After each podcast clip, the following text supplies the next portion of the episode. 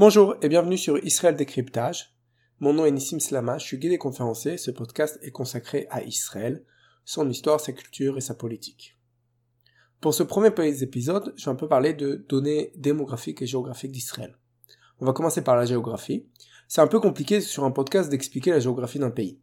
Je vais essayer quand même, un minimum, et je vous conseille vraiment de prendre une carte en fait et de regarder, c'est le plus simple, parce qu'à l'oral c'est un peu compliqué de montrer une géographie. Dans tous les cas, la taille d'Israël. Israël, c'est pas un très très grand pays. Il faut imaginer que au nord au sud, on parle d'à peu près 430 km au maximum. De l'est à l'ouest, ça dépend. Dans les endroits les plus larges, on parle de 60-70 km. Mais si je ne prends pas en compte la Cisjordanie ou la Judée-Samarie, une région qui est au cœur même du pays, et qui est la région sur laquelle on va, on peut discuter au niveau politique et par rapport à Israël avec les, les problèmes qu'on a dit, le conflit si vous voulez, c'est la région au cœur du conflit comme on dit. Et on parle de 10 km, 13 km en fait, entre, euh, à l'endroit le plus proche, entre la ville, le, petit village de Shfaim, qui est un petit kibbutz sur la mer, au bord de la mer, et la ville palestinienne de Kalkil, on a 13 km, entre la ville israélienne de Netanya, qui est une grosse ville israélienne de quelques dizaines de milliers d'habitants, et la ville palestinienne de Tulkarem, on parle de 15 km. Donc vous imaginez un peu, et c'est pas tellement beaucoup. Si je prends en compte la Cisjordanie, ou Judée et Samarie, si je donne le nom euh, juif de l'endroit, enfin le nom historique plus exactement, on parle de 50 km plus ou moins au cœur du pays, entre la, front, la mer et la frontière est, c'est-à-dire en fait le, Jourdain, le fleuve du Jourdain. Et dans tous les cas, au niveau de la Cisjordanie, on appelle ça, c'est la région montagneuse d'Israël, c'est le centre même d'Israël, c'est le cœur d'Israël, c'est le cœur du pays. Donc on parle d'une région qui est en conflit, mais de manière générale, souvent dans les pays, quand on parle de région en conflit, on parle d'une région qui est un peu externe, qui est un peu loin, qui est un peu sur le côté périphérique. Non, là on parle vraiment, vraiment d'une région qui est au niveau géographique au centre. C'est vraiment le centre du pays et le centre montagneux du pays. Et c'est aussi la région qui, qui, qui en fait est, qui est au-dessus euh, qui est au-dessus de, de, de, la vaste majorité de 70% à 80% de la population israélienne. Euh, la majorité de la population, le cœur du pays d'Israël au niveau population, au niveau économique, c'est une sorte de triangle entre Jérusalem, qui est vraiment au centre de la Judée-Samarie, Haïfa, qui est le port au nord d'Israël, sur la mer, à peu près une vingtaine de kilomètres au sud du Liban, et Ashkelon, qui est le port au sud d'Israël, le port méditerranéen au sud d'Israël, qui est à peu près 4-5 km au nord de la bande de Gaza. Donc dans ce triangle-là, il y a quasiment toute la population, israélienne, quasiment toute la population juive d'Israël, et la Judée et Samarie, qui est au-dessus, maîtrise en fait. Euh, avec un simple au niveau que ce soit au niveau sécuritaire ou au niveau au niveau historique la deuxième chose c'est que la, cette région là est le centre historique du pays c'est-à-dire que l'histoire du pays commence là-bas, l'histoire du peuple juif commence là-bas, euh, le centre historique du pays est vraiment en Judée-Samarie plus que sur la côte. La population est concentrée sur la côte, la population israélienne est concentrée sur la côte pour des régions historiques, en rapport avec les croisés, les ottomans, les mameluks, le mouvement sioniste, etc. Mais au bout du compte, le cœur du pays, c'est vraiment la Cisjordanie. Donc au niveau démographique, de quoi on parle? D'abord, avant d'expliquer la démographie, c'est important de comprendre différentes notions. Euh, en France, il y a des Français, et tous les Français ils sont en même temps citoyens français et nationaux français. Pas en Israël et pas dans le reste du monde en fait. Il y a une différence entre citoyenneté. Citoyenneté c'est-à-dire que je fais partie de l'État, je suis un des, si vous voulez, un des composants de l'État, un des, des propriétaires de l'État si vous voulez, chaque citoyen dans un État démocratique. Et on a et le concept de nationalité, qui sont deux concepts différents.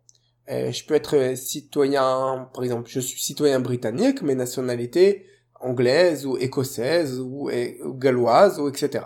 C'est exactement la même chose pour Israël. On a plusieurs nations dans la citoyenneté israélienne, on a plusieurs nationalités. Donc on a les juifs qui sont une nationalité. Le judaïsme c'est une nationalité et pas une religion. Et on a et des arabes qui sont une nationalité à part. On a d'autres nationalités en beaucoup plus petit nombre. La même chose pour au niveau de la religion. Et, si arabe c'est une nationalité, c'est-à-dire qu'un arabe peut être chrétien ou peut être, par exemple, musulman, ok? On peut avoir différentes religions. Il peut y avoir des gens en Israël qui sont au niveau de la nationalité qui sont juifs, mais pas au niveau de la religion, tout simplement parce que leur maman n'est pas juive, et que d'après la règle de la religion juive, on n'est pas juif que, que par sa maman. C'est un peu compliqué, je sais, mais, euh, mais c'est comme ça que ça se marche. C'est comme ça que ça se passe, c'est comme ça que ça se marche. Donc au, niveau euh, des, chiffres, ok, au niveau des chiffres, on a à peu près, on va dire 75% de la population qui est euh, juive. Je parle des citoyens israéliens, sans compter ni Jérusalem Est, c'est-à-dire les quartiers arabes de Jérusalem, ni sans compter la Cisjordanie. Donc à peu près 9 millions et demi d'habitants, 75% de juifs et encore 25% de non-juifs. Dans ces 25% de non-juifs, 80% d'entre eux, c'est-à-dire 20% de, de toute la population, c'est des arabes musulmans sunnites. Et dans ces 20% d'Arabes musulmans sunnites, à peu près entre un cinquième et un quart sont des bédouins, et pas des habitants des villes, et le reste habite dans les villes et les villages arabes. Et donc il reste encore 5%, les 5 autres sont composés de différentes petites nationalités. On a des Tcherkesses qui viennent, qui, qui sont une population qui arrive depuis les, pas les Balkans, depuis à côté de la mer Caspienne, entre la mer Noire et la mer Caspienne. Et on a des, euh, des Druzes, on a des Araméens, etc., etc. Donc il y a énormément de petites populations comme ça qui existent et qui forment encore 5% de la population générale d'Israël. 1% par là, 2% par là, etc. On parle de quelques centaines de milliers de personnes. Maintenant, si je regarde la population juive, elle-même, c'est aussi une mosaïque. Et les juifs se différencient par leur niveau de religion, et par leur, ce qu'on appelle Aïda. Aïda en, en hébreu, c'est tout simplement la communauté d'origine. Il y a une différence entre, vous connaissez sûrement Ashkenaz et Sfarad. Alors il y a Ashkenaz et Sfarad, c'est les plus connus, mais même chez Ashkenaz et Sfarad, moi par exemple, je suis Sfarad, mais je suis pas simplement Sfarad, je suis un Sfarad de Tunis, donc je suis un, un Tunisien, et à Tunis, il y avait plusieurs communautés. Et donc euh, il y avait les Tensawa et les Grana, donc je suis un Tensawa. Donc vous voyez que c'est vraiment vraiment compliqué, c'est encore ça se divise.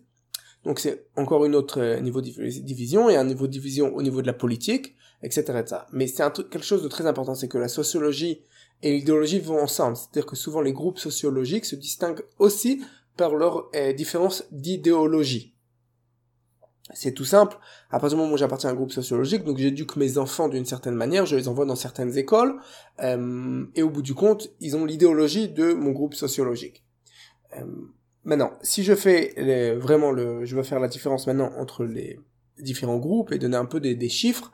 Donc d'abord au niveau des, citoyens israéliens, 75% des juifs en Israël sont euh, sont nés en Israël. Ok, 75% des juifs sont nés en Israël sont nés en Israël. 25% ont fait leur aliyah, c'est-à-dire qu'ils sont montés en Israël. C'est le fait que quand un juif quitte le pays d'où il vient pour arriver en Israël, on appelle qu'il est monté en Israël, il a fait sa aliyah. Quand un juif quitte Israël, on appelle qu'il fait sa yerida, qui descend d'Israël. Ok? Donc, euh, dans cette majorité juive, on a à peu près 10% de Haredim. Les Haredim, c'est les ultra-orthodoxes, les gens que vous voyez souvent à la télévision euh, habillés en noir, chemise blanche, pantalon noir, chapeau. C'est à peu près 10%. C'est en train d'augmenter vers les 15% avec leurs enfants. Ils font beaucoup d'enfants, les Haredim. Que là, ils ont une idéologie qui est très très religieuse d'un côté, un peu moins nationale au niveau de l'autre côté on a à peu près 40% de euh, séculiers, ce qu'on appelle des chilonim, c'est des gens qui en fait ne respectent pas la, euh, la, la, loi juive, la loi religieuse juive. Donc ils sont de religion juive sans respecter la religion. Dans ces à peu près 40-50% du pays, euh, à peu près la moitié, un peu plus que la moitié, sont quand même, on, va dire, un peu traditionnalistes, c'est-à-dire qu'ils sont pas religieux, mais ils font quelques petites choses qui sont en rapport avec la religion et à peu près encore 20-25% qui ne sont pas du tout morts, pas du tout religieux, qui sont totalement, eh, totalement séculiers, qui ne font absolument rien en rapport avec la religion juive. On a encore 10% à peu près de sionistes religieux, c'est-à-dire des gens qui sont religieux, qui font la religion juive, mais qui sont en même temps euh, très très sionistes. C'est euh, souvent on, fait la différence entre les charedim, entre les ultra-orthodoxes et ces sionistes religieux au niveau de la kippa, la kippa, la calotte qu'on pose sur la tête, si elle est noire ou si elle est de couleur, si elle est tricotée ou si elle est en velours, etc. C'est ce genre de petits de petits de petits détails qui qui fait la différence. Et donc ça c'est la différence entre les les différentes euh, les différents juifs en Israël. Maintenant, au niveau et, c'est très important parce qu'au niveau aussi de la de la politique c'est très important. Et, euh, les Haredim vont avoir leur propre les ultra orthodoxes vont avoir leur propre parti politique.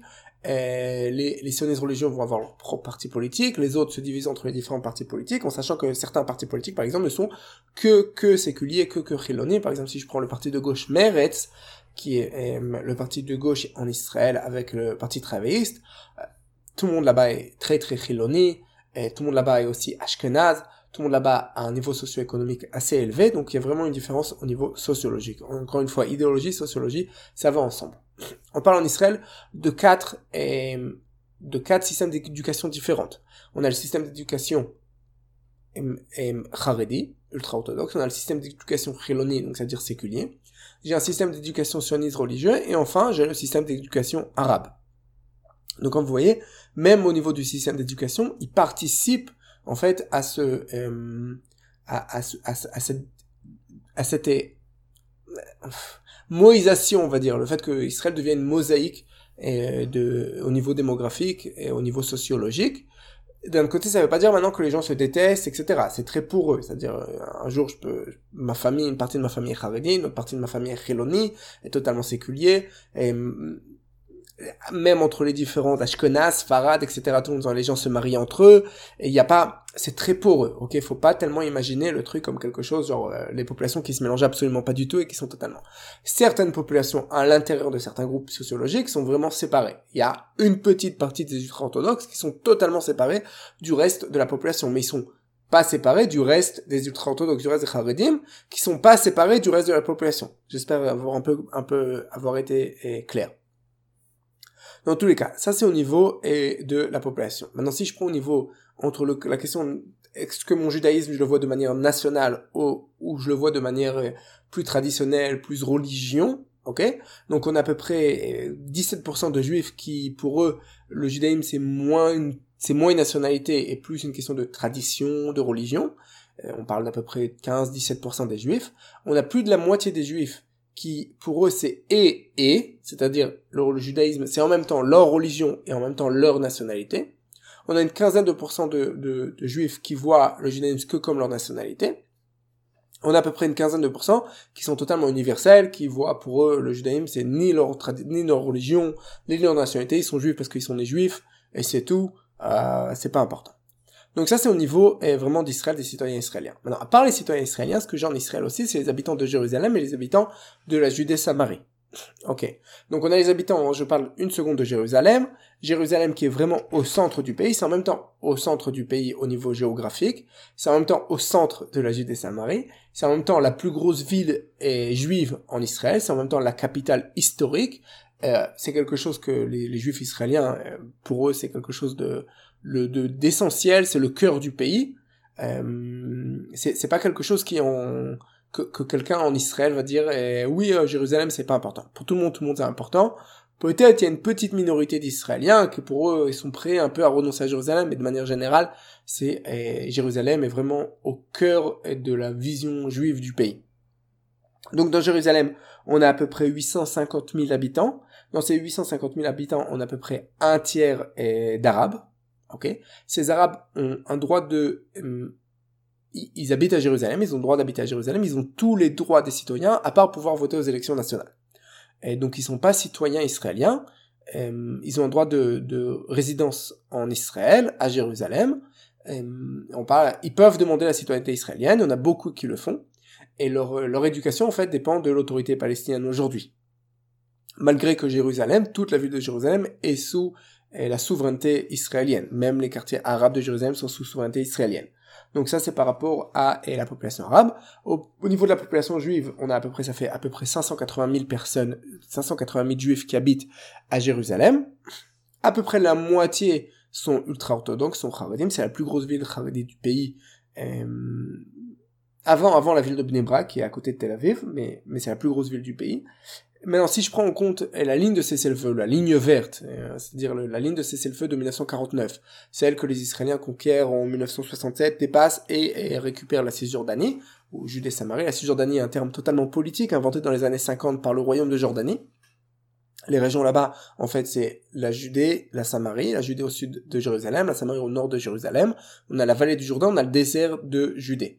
C'est les quatre régions qui sont là-bas, mais pour faire plus simple, on dit Judée, Samarie. Donc là-bas, j'ai à peu près au niveau des Palestiniens qui sont citoyens de l'autorité palestinienne, j'ai entre 1,75 millions et 3 millions de personnes. Personne ne sait exactement. le but des Palestiniens, c'est d'augmenter les chiffres. Le but euh, de la gauche israélienne, c'est d'augmenter les chiffres pour dire il faut à tout prix renoncer parce qu'on a un problème démographique. Et le but de la droite israélienne, c'est de diminuer les chiffres. Donc on ne sait pas à peu près. Donc on a, on va dire entre 1,75 million et 2,93 millions de d'arabes. Et à part ça, j'ai encore et j'ai encore un truc comme 500 000, 450 000 habitants juifs qui habitent au-delà de la ligne verte, pas à Jérusalem. À Jérusalem, j'ai 40% des 580 000 juifs qui habitent à Jérusalem, c'est-à-dire à peu près euh, à peu près 230 000 qui habitent au-delà de la ligne verte, mais je prends pas en compte Jérusalem. Je parle du reste de la Cisjordanie. À peu près 450 000 juifs qui sont divisés en trois tiers. Un tiers ultra-orthodoxe, un tiers est c'est-à-dire séculier, pas religieux, et un tiers sioniste religieux. À près 70%, 80% de cette population habite dans des gros blocs d'implantation. On n'habite pas maintenant dans un petit village au milieu du territoire. Ils habitent tous dans des gros blocs d'implantation qui sont plus ou moins proches de la ligne verte, de manière générale, pas tous, mais de manière générale. Euh, donc ça c'est la 80. Et, là où ils habitent la plupart des, des chilonimes, des séculiers et des ultra-orthodoxes. Les petits villages qui sont vraiment au milieu de la montagne, euh, de manière générale, ça va être des sionistes religieux, en sachant que c'est jamais, jamais, jamais et dans des zones palestiniennes. Ce sera toujours en zone C, en zone qui appartient à l'État, dans un endroit où il y a personne qui habite autour.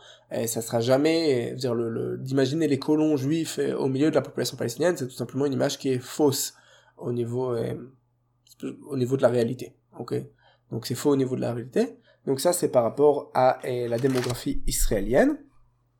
Voilà, j'espère avoir un peu expliqué comment ça marche, et à partir du moment où on comprend la démographie israélienne, on peut comprendre les enjeux d'Israël un peu plus facilement. Quand on comprend la géographie d'Israël, on peut comprendre les enjeux un peu plus facilement.